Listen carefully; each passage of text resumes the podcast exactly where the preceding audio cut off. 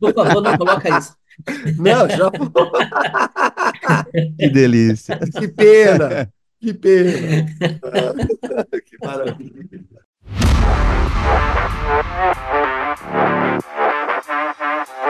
Página Não.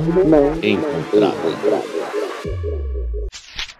Ah, sim, bom dia, boa tarde, boa noite, boa madrugada, bom 2024, boa Páscoa que está logo ali, boas férias para quem ainda não teve, bons sonhos e afins para todo mundo. Pablo Miyazawa e Pedro Só, que bom estar de volta com vocês. Que bom, 2024 chega aí prometendo, hein? Prometendo não, sei o quê, mas tá prometendo e tá metendo também. E aí, Como Pedro? diria Arthur da Távola, meti metendo, te vi te vendo. Quase uma poesia concreta. É mais ou menos Poesia isso, é né? necessária, é. Pois é, cara, hoje falaremos sobre festivais minúsculos, mas interessantes no, no- no- nas águas geladas do Uruguai. Falaremos sobre discos de, que fazem aniversário, que fazem Pablo Miyazawa sentir-se um velho, artistas novos que fazem Pablo Miyazawa sentir-se um jovem e um dos maiores guitarristas da história do rock, que virou um oitentão, e um disco maravilhoso que virou quarentão para virar página pela primeira vez em 2024 e chamar Pedro Só na chamada de capa, que trata de uma dupla inglesa que veio ao Brasil esse ano, Pedro Só. Uma das minhas, uma das minhas obsessões, né? O duo inglês de synth pop Soft Cell, que se apresentará pela primeira vez no Brasil no C6 Festival, C6 Fest só, né? Em São Paulo e terá a minha nobre presença em São Paulo em maio de 2024, daqui a cinco meses. Olha que loucura. O Soft Cell é mundialmente famoso por uma música, que nem é deles, na verdade, né? Que é a Tainted Love. Mas o Soft Cell fez um segundo disco que, em que ele revelava o seu dark side, digamos assim, e que também é uma obra-prima. E o título não poderia ser melhor, é The Art of Falling Apart, é a arte de se destruir, né, de se destroçar, de se estraçalhar. O ano passado, o ano passado passou, 2023 acabou, e pouca gente se lembrou desse disco, que é uma obra-prima, e foi lançado exatamente em janeiro, há 41 anos, mas é um dos grandes discos que aniversariou.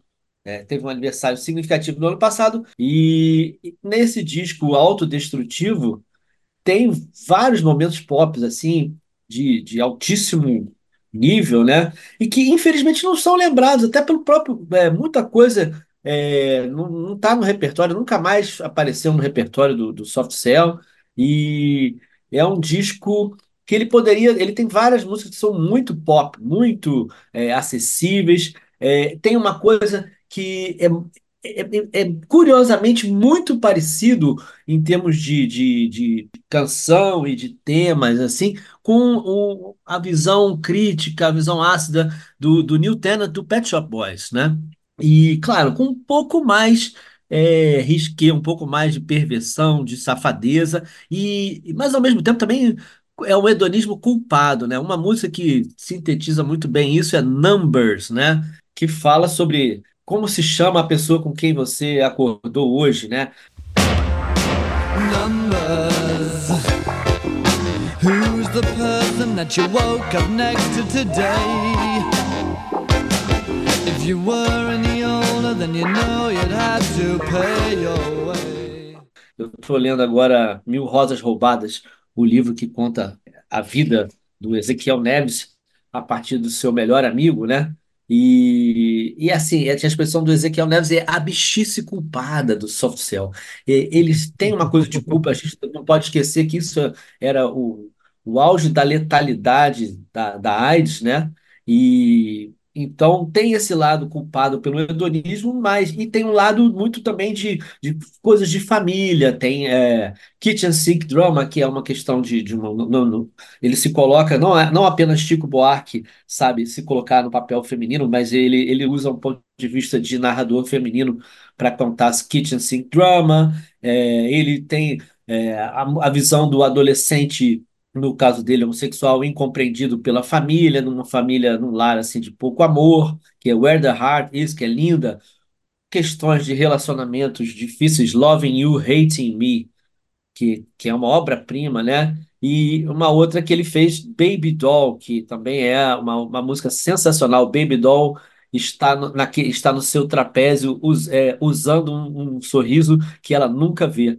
É, sobre, foi inspirado em, em, em em strippers, né? Que eles já, como fazendo sucesso, foram conhecer grandes lugares do, do- dos Estados Unidos e toparam com isso aí, né? Com esse, com esse universo que acho que não, não frequentavam na Inglaterra.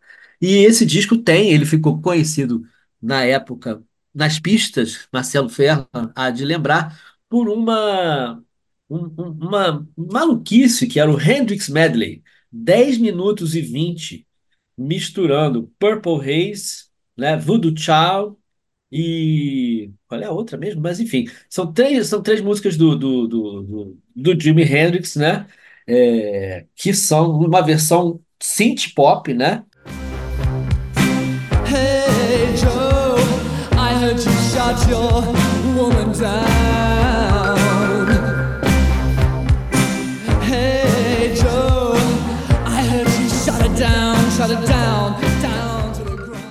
legal, sabe que se a gente quisesse efetivamente falar de um disco de 40 anos, é o disco This Light uh, Night in, in Sodom, aliás, que tem o Inside, que é uma música que eu acho incrível, do, do Soft Cell, e que é exatamente tá fazendo 40 anos agora. E ele foi lançado depois de Soft Cell anunciar a sua despedida, né? Eles, eles, eles romperam ali a parceria, gravaram esse terceiro disco, só que eles voltaram, na verdade, um muitos anos depois, e lançaram música. Foi ano passado que eles lançaram, que eles lançaram é, as músicas. Foi ano passado que eles, que eles, que eles Sim, lançaram eles, eles voltaram várias vezes ao longo, né? Eles ficam no, no ioiô, eles, eles volta e meia se reúnem. Diria a última volta foi no ano passado. O próximo Sim. encontro será em maio de 2024, que na verdade não será o próximo, será o primeiro encontro com o Brasil no C6 Fest, né?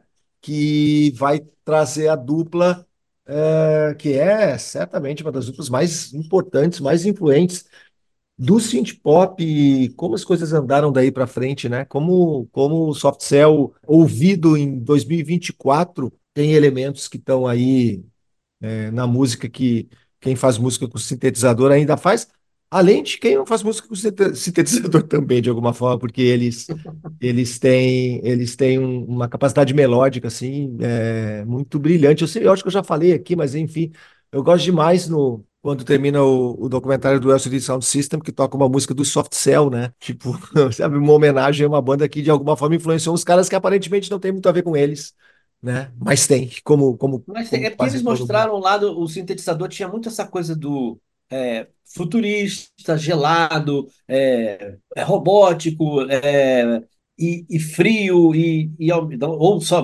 simplesmente dançante. E eles fizeram o que, na verdade, acho que o Mark Almond costuma dizer, né, que eu sou um cantor de cabaré. E eles fizeram músicas de cabaré que poderiam lá ser do Kurt Weill, lá da, da velha Berlim, da República de Weimar e tudo.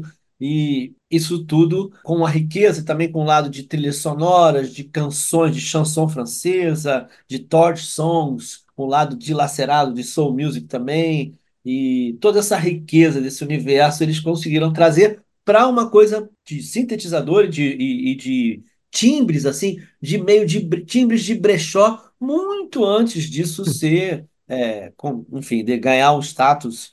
E, na verdade, era meio considerado Poxa vida, esses caras fazem até que tem umas canções legais, mas é meio fuleiro esse arranjo aqui. Esse Era é inacreditável, fuleiro, mas, inac- né? Mas não é inacreditável, mais, não é né? mais visto assim. É o espírito do tempo nesse sentido. É, eu vou virar a página para o Pablo. O Pablo, na nossa, no nosso roteiro aqui, ele falaria de mais três discos do passado. Vou pedir para a gente inverter. Depois o Pablo vai falar sobre três discos que fazem nós outros nos sentirmos velhos. E o Pablo falar de três, três novos sons que são, foram lançados recentemente de artistas que vão ter discos álbuns inteiros em 2024. Pode ser, Pablo?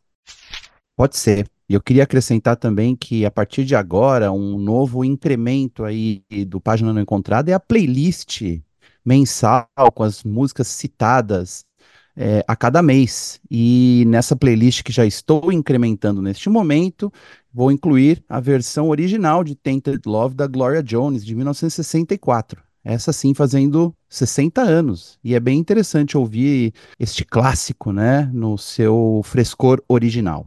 Que maravilha, quer dizer que a gente está num, eh, num grande momento, quem sabe faz ao vivo, enquanto o Pablo nos ouve, ele tecla, procura músicas, seleciona músicas e manda playlists. Quero lembrar que algumas dessas músicas que a gente cita é um compilado de algumas músicas, é porque algumas músicas é, não estão no, em streaming no Spotify, que normalmente é onde a gente faz os playlists e tal, então elas acabam ficando de fora, mas elas podem ser ouvidas em outras plataformas. Acho que inclusive as, alguma que eu vou citar, não, as que eu vou citar hoje vão, vão estar vão, poderão estar é, nesse nosso playlist, o play, primeiro playlist do mês de janeiro. Pablo Miyazawa, quem é que lançou música nova e que vai lançar disco novo?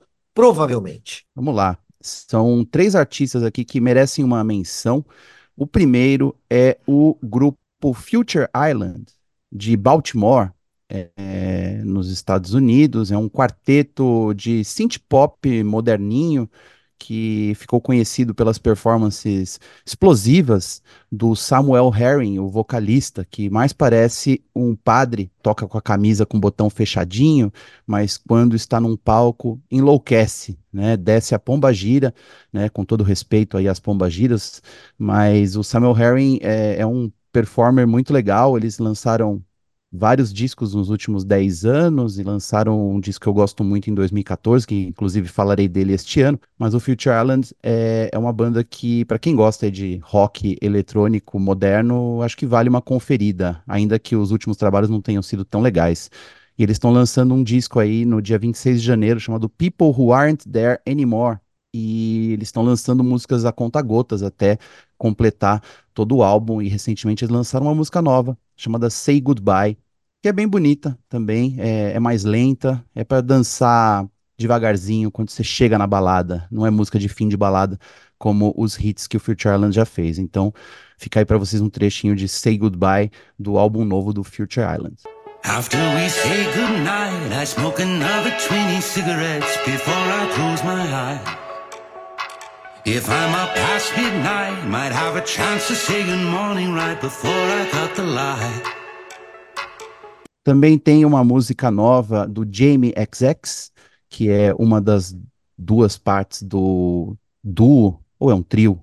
É um trio, né? O de XX, eu nunca sei, porque a banda já mudou tanto e já deixou de existir, os integrantes saíram em carreira solo, e o Jamie XX tem é, essa reputação aí de fazer boas músicas dançantes, né? Ele veio para o Brasil no ano passado, tocou no Lollapalooza, ele acabou de lançar uma faixa bem legal, na verdade é um, é um instrumental né, que, é, coincidência ou não, é uma música de uma campanha da grife Coco Crush é, da Chanel, que é uma grife de joalheria. A música chama It's So Good e me parece o tipo de música que Marcelo Ferla acharia so good. Vocês não, deixa eu te falar, Pablo, que o, o, o XX ele foi quinteto, foi quarteto, foi dupla, foi trio, então tá tudo certo, na real. Ele foi um ah, pouco então de cada tá. uma dessas coisas. E provavelmente vou gostar sim dessa música que eu não ouvi ainda, e também gostei, a Romy tocou esse ano no Primavera? Foi Primavera, né? Ela vai tocar no C6 Fest também. Ah, não, ela vai tocar. Não, mas ela já tocou? Não. Eu não sei se ela já tocou, ela vai... Não, ela não tocou ainda. Ela vai tocar no C6. Eu estou confundido.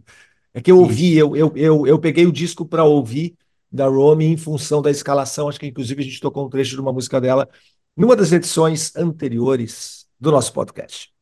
Pois é, porque a banda chama The XX, né? Então eu sempre penso que são duas pessoas, mas enfim, o James X, Jamie XX, ele adotou o sobrenome e ele faz muita música uh, para campanhas publicitárias, né? E essa trilha sonora aí da Chanel Coco Crush é uma música para você se sentir bem enquanto você balança as joias. Então, se você é adepto, adepta de joalheria, você vai gostar de It's So Good, mas se você gosta de música para dançar, também você vai achar bom.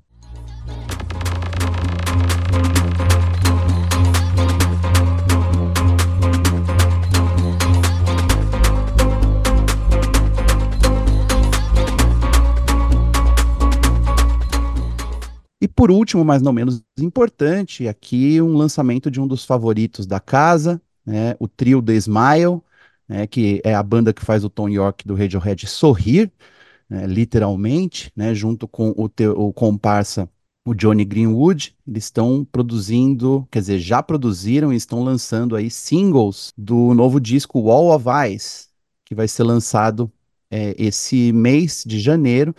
E a música que eles lançaram agora chama Friend of a Friend. Ainda não tem no Spotify, tem no YouTube, um clipe muito bonito, todo em arte moderna, dirigido pelo Paul Thomas Anderson, o cineasta que faz filmes bem controversos como Magnolia e Sangue Negro. E é isso, é o Smile, né, que poderia ser o Radiohead. Se você é, fechar os olhos, você imagina o novo álbum do Radiohead ali, mas é o. Né, eu tenho amigos que vão assistir a banda esse ano ao vivo, estão bem animados, então um abração aí pro Tato, que vai assistir o Smile na Irlanda, eu gostaria muito de ver. E essa música Friend of a Friend é aquela coisa que a gente já sabe o que esperar. Talvez seja uma faixa um pouco mais lenta, contemplativa, né? É menos um, pulsante, mas ainda instigante, como é o Smile. É um grupo que me faz sorrir também.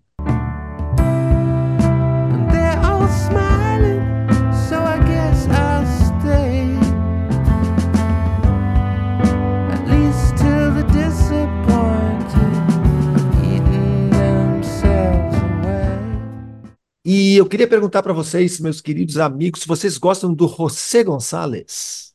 Toca um bom violão, né? O Pedro só fez aquele sinalzinho, assim, que eu acho que foi um sinalzinho de quem balançou a joia. Mais ou menos. É, então, então vocês não vão gostar tanto do meu, joias aqui. da minha indicação. Eu adoro o José Gonçalves. Sueco argentino, né? Exatamente. Ele tem uma parada que ele é sueco, mas aí tu ouve a música dele e pensa assim, bem, né? Pô, a música pop da Suécia é maravilhosa mas ela tem alguma coisa ali que aquela melancolia no violão, aquela a, a, a transcendência, né, da maneira como ele toca violão, que é meio Ele, é- ele tem. é, ele, ele ele é é fã argentino. Né? Ele é fã do Silvio Rodrigues, dos cubanos. Exatamente. Ele gosta dos latinos em Feeling geral, também, né? gosta dos latinos e ele é, ele tem sangue argentino também. Ele é um, um sueco argentino. Pois eu eh, essa semana estava em, no Uruguai e assisti um show de um cara muito legal chamado Rodrigo Carazo, Carazo, C-A-R-A-Z-O. Eu vendo, passei, nossa, é o José González de Jujuy. Na verdade, ele nasceu em Córdoba, na Argentina. Ele morou em Jujuy, tem uma passagem pela Patagônia. O Rodrigo tem quatro discos, aliás, tem três álbuns. O, Iri, o primeiro é Rie Rio, o, o segundo é Oir e Ir, e o terceiro é Octógono, que é espetacular. Tem um, um EP chamado Três in, uh, Interiores, na verdade, acho que serão vários EPs. Ele pode ser acessável nas plataformas de streaming, no YouTube, no Apple Music, no, no, no, no Spotify. E ele faz um som muito legal, assim, é um, um ótimo violinista e tem um, um, um ritmo interior que é muito interessante, assim, eu, eu encontrei, ele esse show que eu vi dele foi um show num, lugar fechado, para convidados, assim, bem informal, e eu encontrei no show uma ótima cantora do Sul também, que chama Nina Nikolaevski, a filha do Nico Nikolaevski, do Tangos e Tragédias, e a gente se cruzou, a gente olhou assim, nossa, esse cara parece que tem ritmo dentro do corpo, né? Mas é, a, a, é uma questão de como ele toca violão e como ele sente a música de alguma forma, porque a, a, a música é uma música, de, digamos, de quase tradicional é, do, do pop, do rock argentino com aquela melancolia, aquela, aquele flete com o tango e com os, o, um pouco dos cubanos também, é, sobretudo na maneira de se tocar violão. Então eu quero indicar o primeiro, o melhor artista do mundo essa semana de 2024, Rodrigo Carasso. Vou tocar um trechinho de um som do álbum Octógono.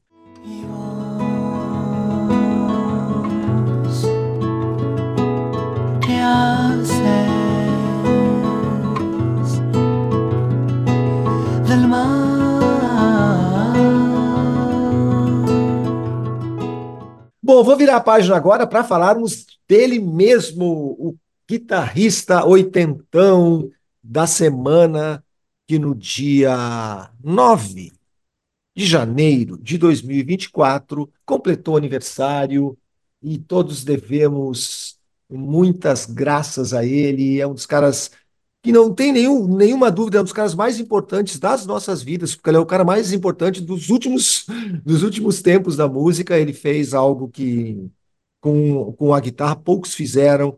Pedro Só e Pablo Miazal, e um pouquinho também vamos falar sobre James Patrick Page. Eu acertei o nome, é isso? James Patrick Opa. Page, é. Ele faz, inclusive, faz coisas pelo Brasil, né? Ele tem uma ONG, né? ABC, ABC, Action for Brazil's Children, né? Uma ONG bastante em que ele trabalha muito e, digamos assim, se mostra pouco.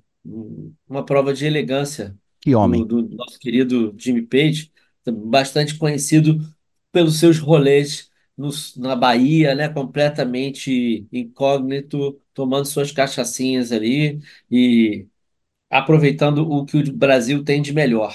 mas esse foi o nosso momento Mas ce- falar, celebridades, né? Esse nosso momento me- celebridades. Jimmy Page, assim, completou 80 anos, o, o, o músico inglês que é que tem uma casa em Salvador, esse seria o, na Bahia, né? E agora tem, agora temos temos o, entramos com o página ele, ele, encontrada ele não tem música. amigos gaúchos. Ele tem amigos gaúchos, Jimmy Page? Cara, eu acho que não. Eu, eu já, eu Amigos já baianos. Eu já dei a mão para Jimmy Page, já contei essa história aqui. Foi um momento orgulhoso da minha vida. Um cara que revolucionou a guitarra, um compositor excelente, é, com uma mãozinha para os plágios também, ele se defende em alguns momentos, coloca mais a culpa no Robert Plant, porque o Robert Plant disfarçava pior, né? Metia lá You Need Love no meio das músicas, mas ele, ele realmente é um mestre do, do claro escuro na música, né? Ele compôs é, e- a partir do que tinha do blues elétrico lá dos anos 40, ele pegou um, um trem e jogou isso nos anos 70 com uma força enorme, com, a partir de grandes riffs que ele colocava nas composições e com uma, uma concepção de, de compositor, de, de, de dramaticidade, daquilo que eu falei do claro escuro, de dinâmica. É, é um mestre realmente, é, e um mestre do, do uso também do estúdio, né? Porque ele, como começou como músico de estúdio, ele teve, aprendeu humildemente ali todas as coisas para aprender também. na- Diz ele que para para quando o produtor dissesse não dá para fazer isso, ele falou: não, peraí, que dá sim. Uhum. Você não pode fazer isso, não, eu posso. E eles, então ele conseguia, ele, ele tinha um arsenal de, de que ia muito além do uso do instrumento e dos pedais, né? Isso também fa- faz dele um guitarrista único. Tem- existem muitos heróis da guitarra, mas Jimmy Page só um. Tem uma, uma, uma curiosidade aí que saiu esse agora, né? Teve uma entrevista juntando, imagina, na, na Uncut, juntando Jimmy Page e Keith Richards, né? Eles falando.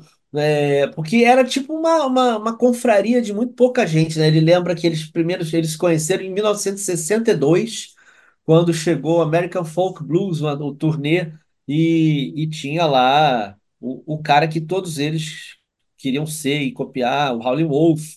E, e, e aí to, assim, o clubinho dos fãs estava lá. Lá o Jimmy Page encontrou e conheceu o Mick Jagger e o Keith Richards pela, né, nesse, nesse evento que mudou a vida de todos, né?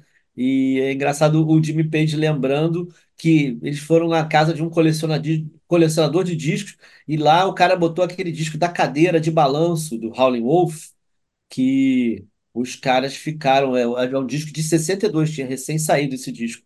E eles ficaram enlouquecidos lá ouvindo Down in the Bottom, You'll Be Mine, essas coisas. E, e depois, um pouco depois, ele, ele iria reencontrar o Keith Richards no Clube Flamengo em, em, em, em Londres, né? E eles ficaram, é, bom, impressionados porque os Stones eram estudiosos do catálogo da Chess de blues, que era a bíblia para esses caras todos, né? E no final, aí já começam a tocar juntos, porque o disco que o Chris Farlow é, gravou, o cantor Chris Farlow é, foi produzido pelo Mick Jagger e Yesterday's Papers, já tem o Jimmy Page tocando com o Keith Richards, coisa que iria acontecer em outros momentos também na vida, inclusive naquela faixa Scarlet do Rolling Stones, né? Então eles são, se curtem, se admiram mutuamente e, e, e, e aí é isso, saíram do mesmo caldo grosso lá do Chess Records dos blues americanos. Pablo. Eu tenho três trivias. Não é muito bem uma trivia, ou algumas trivias, mas vamos lá, rapidamente. Para quem quer se aprofundar mais na vida, obra e mente de Jimmy Page, eu recomendo um livro muito legal chamado Luz e Sombra, Conversas com Jimmy Page, que é do Brad Tolinski, é um jornalista que foi o editor da revista Guitar World, uma das revistas que eu mais comprei na vida. E é uma coletânea de entrevistas do Brad com o Jimmy Page ao longo da carreira dele. E então tem momentos é, diferentes e de todos os projetos, né? Quando o Jimmy Page fez o projeto com o David Coverdale, quando ele voltou a tocar com o Robert Plant, fim do Led Zeppelin, entre outras coisas. Eu recomendo bastante. Eu também recomendo bastante procurar no YouTube o vídeo, né, os vídeos com o, a performance do Jimmy Page, do Robert Plant nos Hollywood Rocks de 1996 é, que eu estava lá e acho que vocês também estavam, né? Eu não sei se foi a primeira vez que o Jimmy Page tocou no Brasil com o Robert Plant nessa Foi, foi a ocasião. primeira. Foi. Foi a Deve ter primeira. sido, né? Uhum. Eu me lembro de ver muito marmanjo chorando, chorando mesmo, assim, de joelho e chorando, né, durante certos momentos, Kashmir, uns momentos mais icônicos, mas o que eu ressalto nesses vídeos é, é uma- algo que me impressionou ao vivo e me impressionou também assistindo na televisão depois do show do Rio e que me impressiona hoje, como o Jimmy Page baba enquanto toca, né? Impressionante. É, não sei se ele já fazia isso nos anos 70, mas, mas eu me lembro que assim, nossa, ele tá muito velho, ou é, sei lá, é um, é um tique que ele tem, mas a baba escorre, eu não sei Ah, como é. não cai nas cordas. Pablo, é, eu me lembro que eu ficava impressionado, porque acho que no, acho que no Live Aid, a pa- participação do Led Zeppelin no Live Aid, que eles depois execraram tudo, mas eu atribuí isso a ele estar bebum, porque ele tem aquele momento do bebum que ele faz assim, ó, dá sabe, um, a boca, a boca dá um, explode assim para cima, faz assim, ele, ele assim, assim. Mas isso eu, eu atribuí a minha visão, ele, ele tá bebaço, né? Mas pode ser que ele não tivesse aí no, É, então, eu, apresentação do, essa apresentação Live Aid, ele deveria estar realmente bebaço. Mas acho que essa do, do Hollywood Rock aí de 96, ele, ele tava, tava, tava sóbrio, tava puro. Mas quando eu entrevistei ele, foi nessa, antes dessa apresentação, e, sóbrio, eu posso garantir que ele não baba. Nem baba, nem fala sobre drogas. Era a única coisa que era pedido dele. Ele absolutamente poderia se tocar no tema drogas, é um pedido das entrevistas. Tem mais uma, né, Pablo?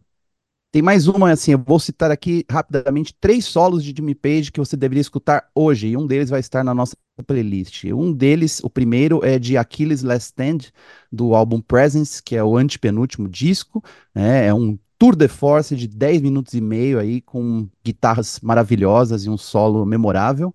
Temos também The Rover, do Physical Graffiti, também uma das minhas favoritas, e que é um trabalho de guitarra fudido, para dizer outra coisa. E aí, é, por último, mas não menos importante, do álbum Led Zeppelin 3, o solo de Since I've Been Loving You. E eu acho que muita gente já fez amor ao som desse solo.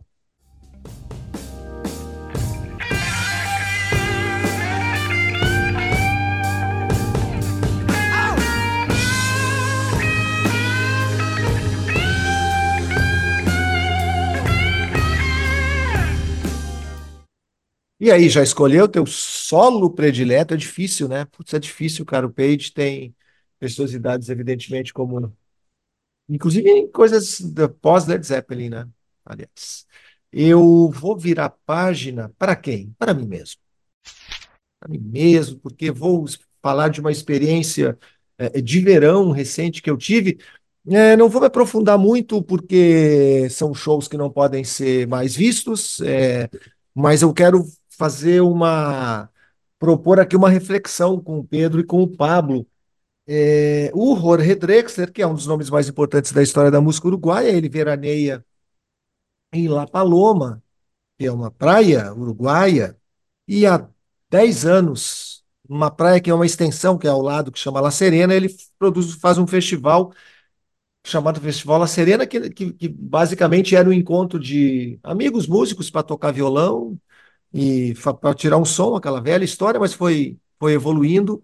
E agora ele tem, durante alguns dias, ele funciona na beira da praia, com um palco armado, com um público absolutamente respeitoso, que não fala durante as músicas, que não joga lixo na praia, um negócio que é muito controlado e é muito salutar que ainda exista, mas, de qualquer forma, é um é festival absolutamente é, orgânico, né? Ele tem o, o, Daniel Drexler, um dos irmãos, é um dos organizadores e, e, ele é um cara bastante ativo, tem uma turma aí de, de agitadores do festival. Mas o fato é que eles se reúnem no verão durante uns dias, fazem uns shows na praia, fazem uns pós-shows é, em algumas casas específicas para convidados. Esse ano teve três shows do Jorge Drexler com Kevin Johansen no cinema para 300 pessoas de La Paloma, né, um lugar incrível, pequeno, que, se, que a gente tem a experiência de assistir a um show que tanto falamos aqui, né, que não é de festival, que é, é realmente quase na, na, na, intimidade, e sempre com muitos convidados, músicos brasileiros, músicos uh, uruguaios, músicos argentinos, o Rodrigo Carasso, que eu citei antes, é um dos caras que participou, e, embora esse ano eles tenham conseguido um, um, uma cota de patrocínio, é, é, um festival que é, de alguma forma, bancado pela família, pelo Drexler, né? Usando o talento e o nome dele, ele consegue levar pessoas e eles conseguem fazer, fazer esse evento. Eu fiquei muito me perguntando quanto que a gente. É claro que o caso de ser no Uruguai um país de 3 milhões de habitantes, numa praia, tem uma especificidade incrível. O Uruguai é um país muito diferente, muito diferente de, do Brasil e de muitos outros, né? Tem uma questão da democracia muito forte, da busca do questionamento, mas de qualquer forma, o quanto a gente tem, ou poderia ou deveria ter esse tipo de ação de artistas brasileiros, né? Que ficam ali, cada um com do seu lado, com seus empresários é, cobrando cachês caros. É, o quanto tem isso e eu não sei, Pedro Só, Pablo Miyazawa. É, o Uruguai é, é, diferente, como você falou, né? O Uruguai tem, tem esse, é, dá uma aura, não, não, vou dizer de glamour, mas tem aquela coisa, é, o anti-glamour, como, que, como as pessoas é, idealizavam, idealizavam Canoa Quebrada, Arembepe, os, os lugares hippie dos anos 70 no Brasil, né? É, isso você pode encontrar lá em Cabo Polônio, Ponta Diablo, em alguns dos recantos de esparsa ocupação humana. E também porque, como a gente vive em grandes centros urbanos, a gente é bem noiado e meio, né, com, com violência, com truculência, com hostilidade. E, e nesse, nesses lugares uma pessoa não é uma ameaça, como é aqui no Rio de Janeiro, por exemplo, de maneira. Uma pessoa é uma pessoa, é um ser humano, é alguém com quem você pode querer conversar, abraçar e curtir ali um momento, um showzinho feliz ao lado, né? É, mas eu vejo, eu vejo uma distância da classe artística nesse, nessa busca, né? A gente vê pouco artista em shows, por exemplo.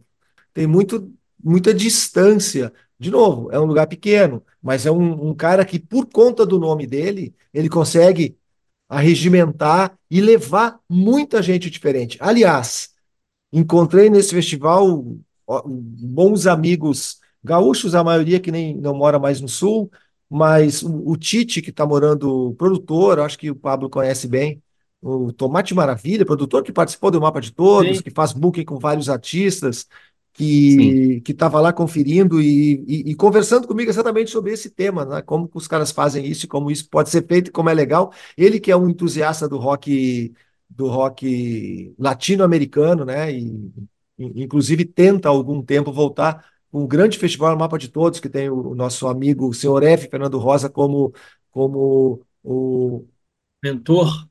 O pessoal do da Noise também, o Rafa Rocha, a gente cita pouco a Noise também, né? Que era uma revista, ainda revista, que lança discos é, históricos de vinil no Brasil, que virou uma produtora de conteúdo muito legal também.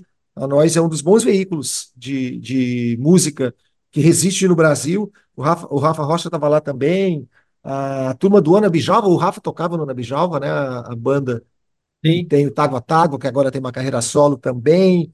Uma turma, a Nina Nikolaevski, que eu já citei é uma turma muito legal de, de músicos. O Cláudio Levitan, que eu acho que o Pedro só conhece, que é de outra turma, compositor de várias músicas do, do grupo musical Saracura, do Tangos e Tragédias, quer dizer, outra geração, estavam assistindo e a ideia era mesmo essa: como é bom a gente poder ter diversidade num, num evento simples, bem organizado, e que aproveita um, um grande nome para trazer essas pessoas. E, de novo, assim, o quanto eu me ressinto de que a gente não tenha ou tenha pouco isso uh, no Brasil, né, com todos os grandes nomes que a gente tem, cada um por si, e parece, via de regra, né, pouco preocupados em, em é, arregimentar e arreglar e juntar novos artistas de todos os lugares. Então foi muito legal essa experiência que culminou com o show do Kevin Johansen, é, que é um dos meus artistas favoritos, junto com o, o Jorge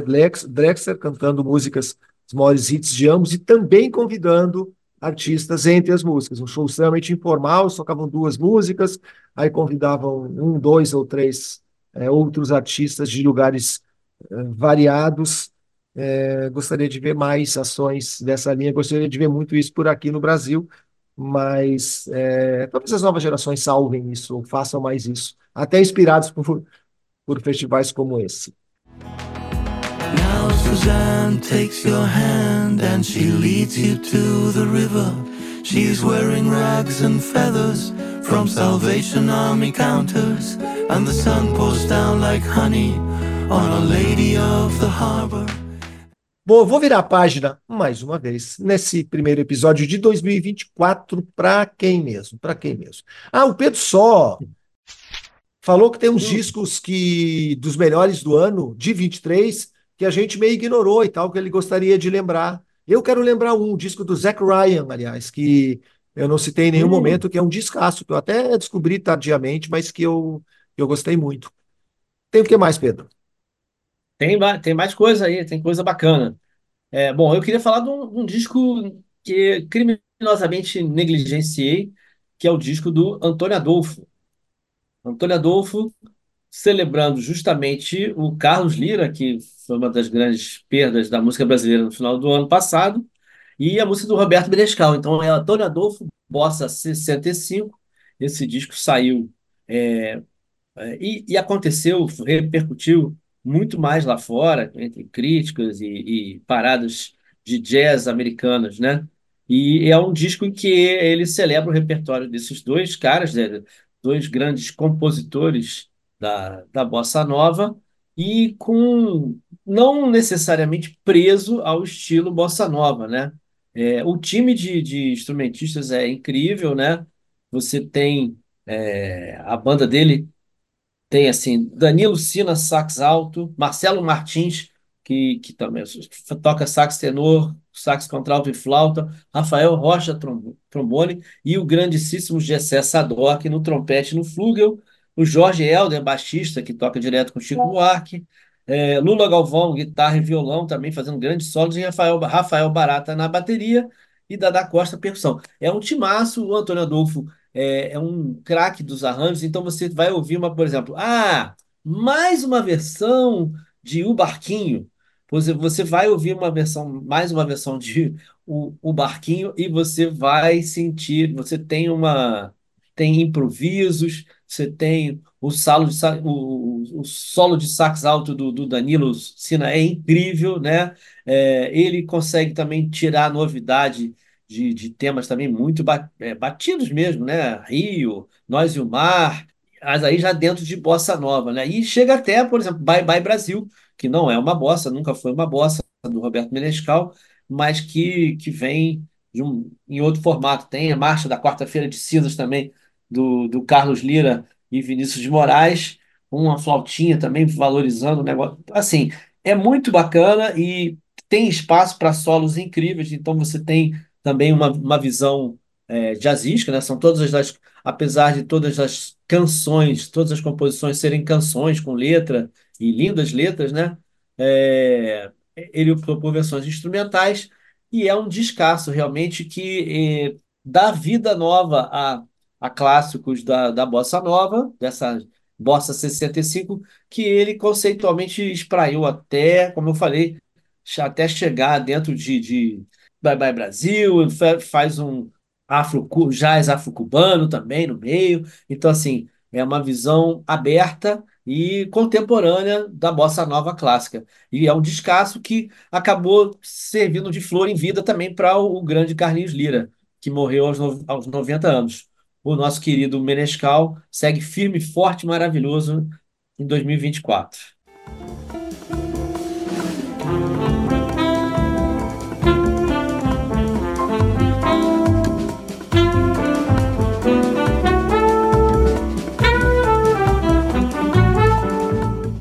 Antes de virar a página, eu quero dizer que estamos aqui numa edição de verão, light, tranquilo, a gente esquece de algumas coisas.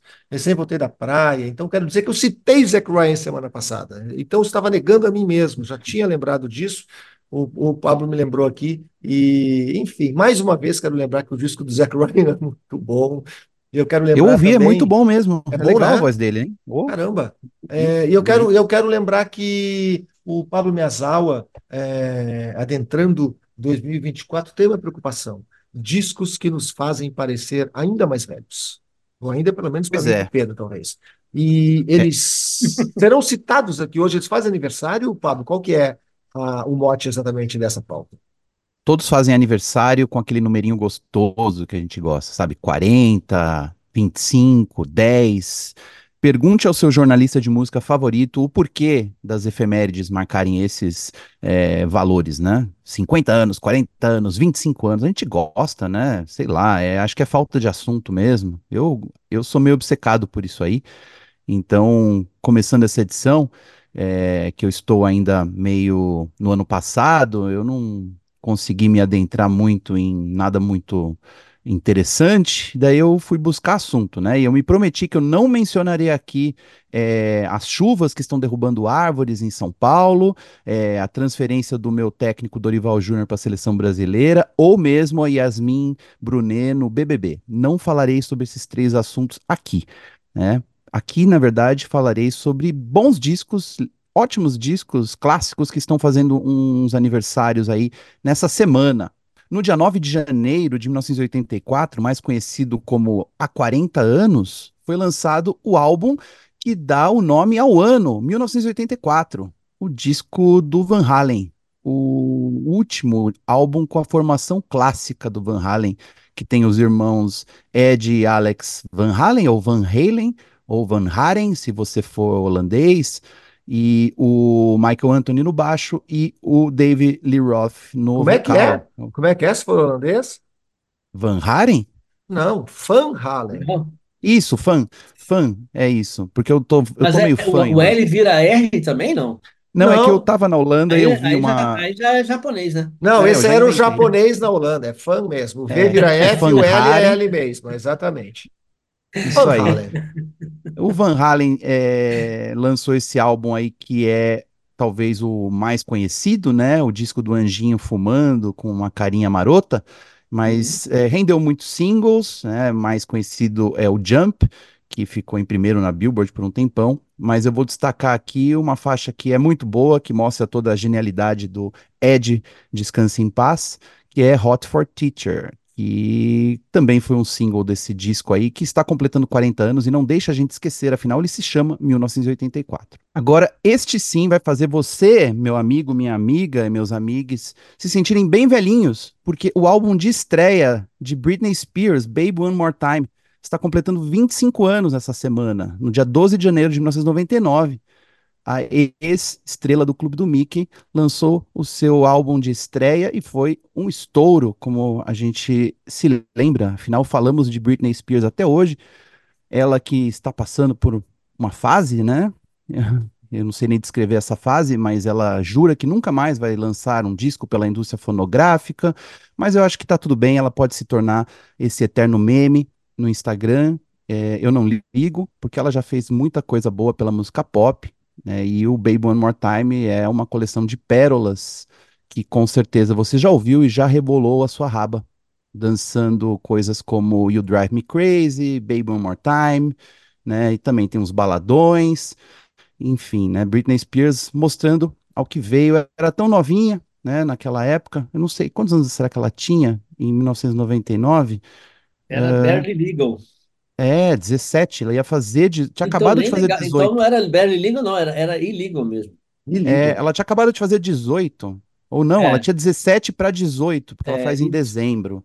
Que Isso coisa, um né? traço, Até. eu devo dizer que isso sempre me pareceu um traço escroto da indústria fonográfica americana. Ah, com certeza. Inclusive, eu acho que isso tem a ver. A capa do álbum é, norte-americano é diferente da capa internacional, né?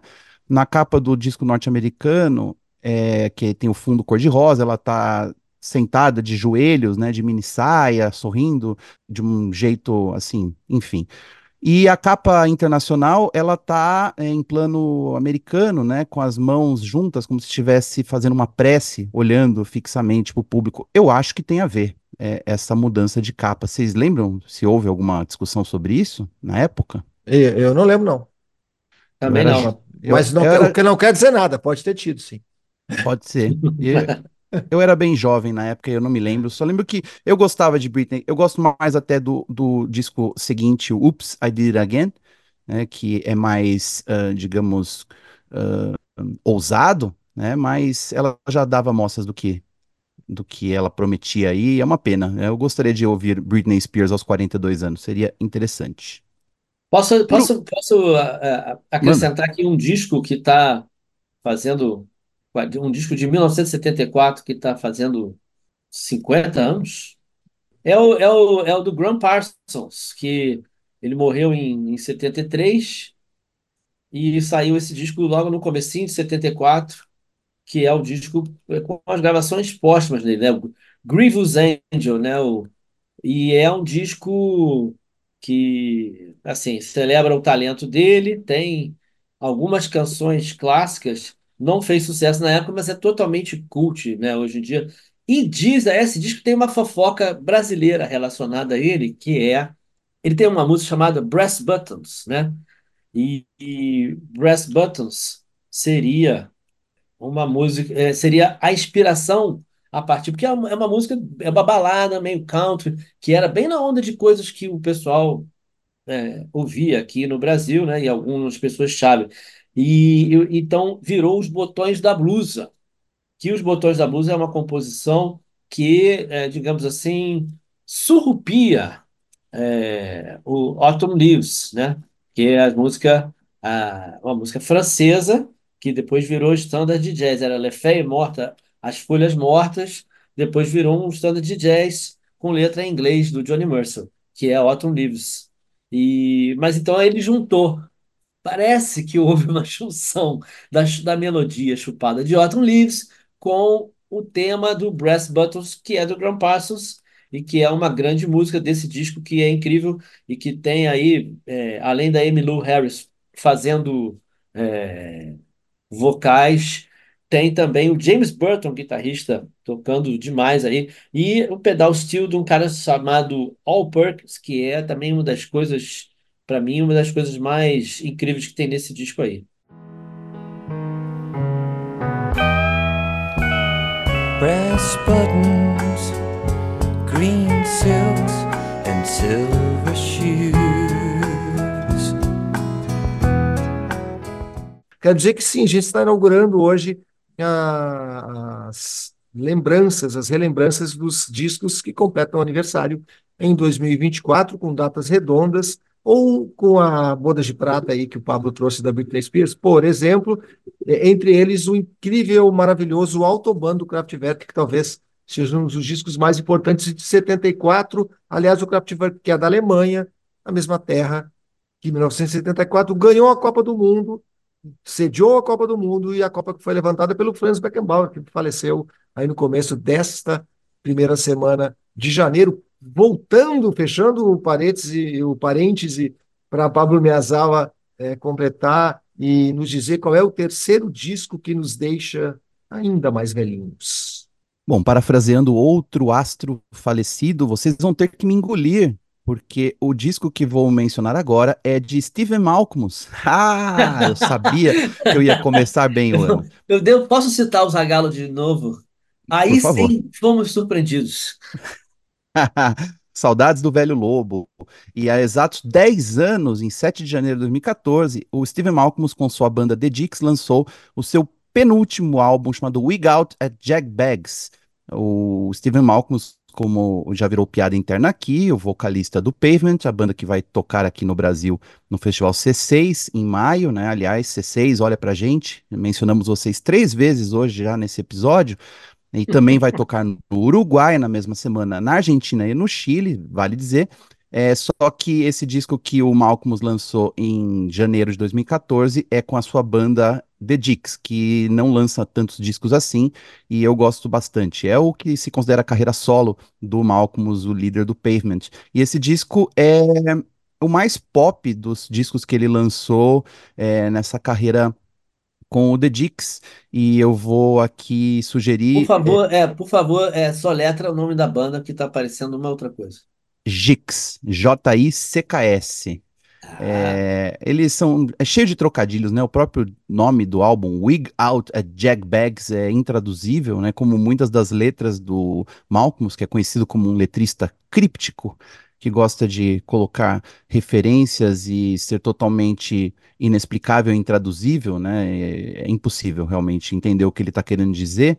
Mas esse álbum é bem pop e eu vou recomendar aqui a música 3, que chama Lariat que é um é um pop gostoso, com guitarrinhas e do jeito que o diabo gosta, é, e o diabo gosta de Pavement também. Então eu prometo aqui não vou evitar mencionar o nome de Steven Malcolm ao longo do ano de 2024 e vocês vão ter que me engolir.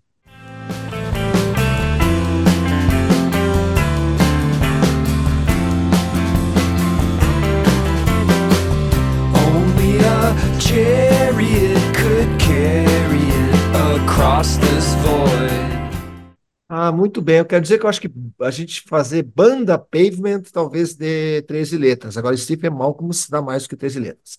O Pablo Meazawa cita ó, sempre o Pavement em todos os programas, normalmente três vezes por programa, segundo o Dataferla eh, apurou, analisando os episódios do Página Não Encontrada da temporada passada, do ano passado, na verdade, continuamos na segunda temporada. E eu quero dizer que, mais uma vez, é, eu vou chamar a editoria Marcelo Ferla, porque eu vou falar de outro artista sul-americano, mas não mais de uruguais. Eu já tenho falado de um argentino hoje, um argentino chamado Carlos Alberto Garcia, que me alertou o carioca gaúcho Pedro Só, está gravando um novo disco. Ele mesmo, Carlinhos Garcia, Charlie Garcia, 64 anos, está em estúdio na cidade de Luján, pertinho de Buenos Aires, no estúdio Los Pájaros, gravando um novo disco que não tem nome, que não tem data para sair, mas que de alguma forma é uma surpresa. Charlie Garcia está aí na capa da gaita, como se dizia antigamente, ou como se diz ainda aqui pelo Rio Grande do Sul. Embora com apenas 64 anos, ele teve problemas seríssimos com as drogas, que aí desde 2008, 2009 ele conseguiu eh, tratar, ele teve problema na coluna, teve problema no em problemas intestinais, enfim, ele tem algumas questões aí físicas de saúde, mas é um gênio e que redimensionou o rock da Argentina. Então, uma boa notícia, a gente deve ter disco novo de Charlie Garcia em 2024. Com essa, eu me despeço dessa edição, prometendo voltar semana que vem com o Pedro Só e o Pablo Miyazawa.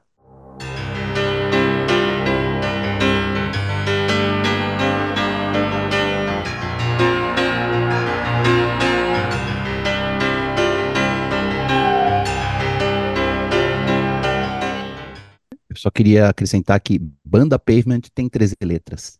E E- Steven Malcolm tem 14 letras. Tem 14, mas, se, se colocar com F em vez de PH, dá 13 também, Pablo. Estou aqui eu te ajudando. Stephen.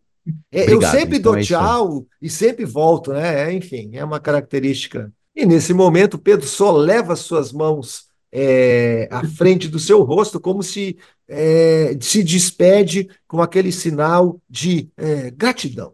Gratiluz. Hashtag gratidão para vocês. Gratiluz. É. Gratiluz a todos os seguidores, ouvintos. Esse ano promete. Hã? Esse, Esse ano ano promete. Promete. Ixi. E que maravilha. Cuando el mundo tira para abajo, es mejor no estar atado a nada.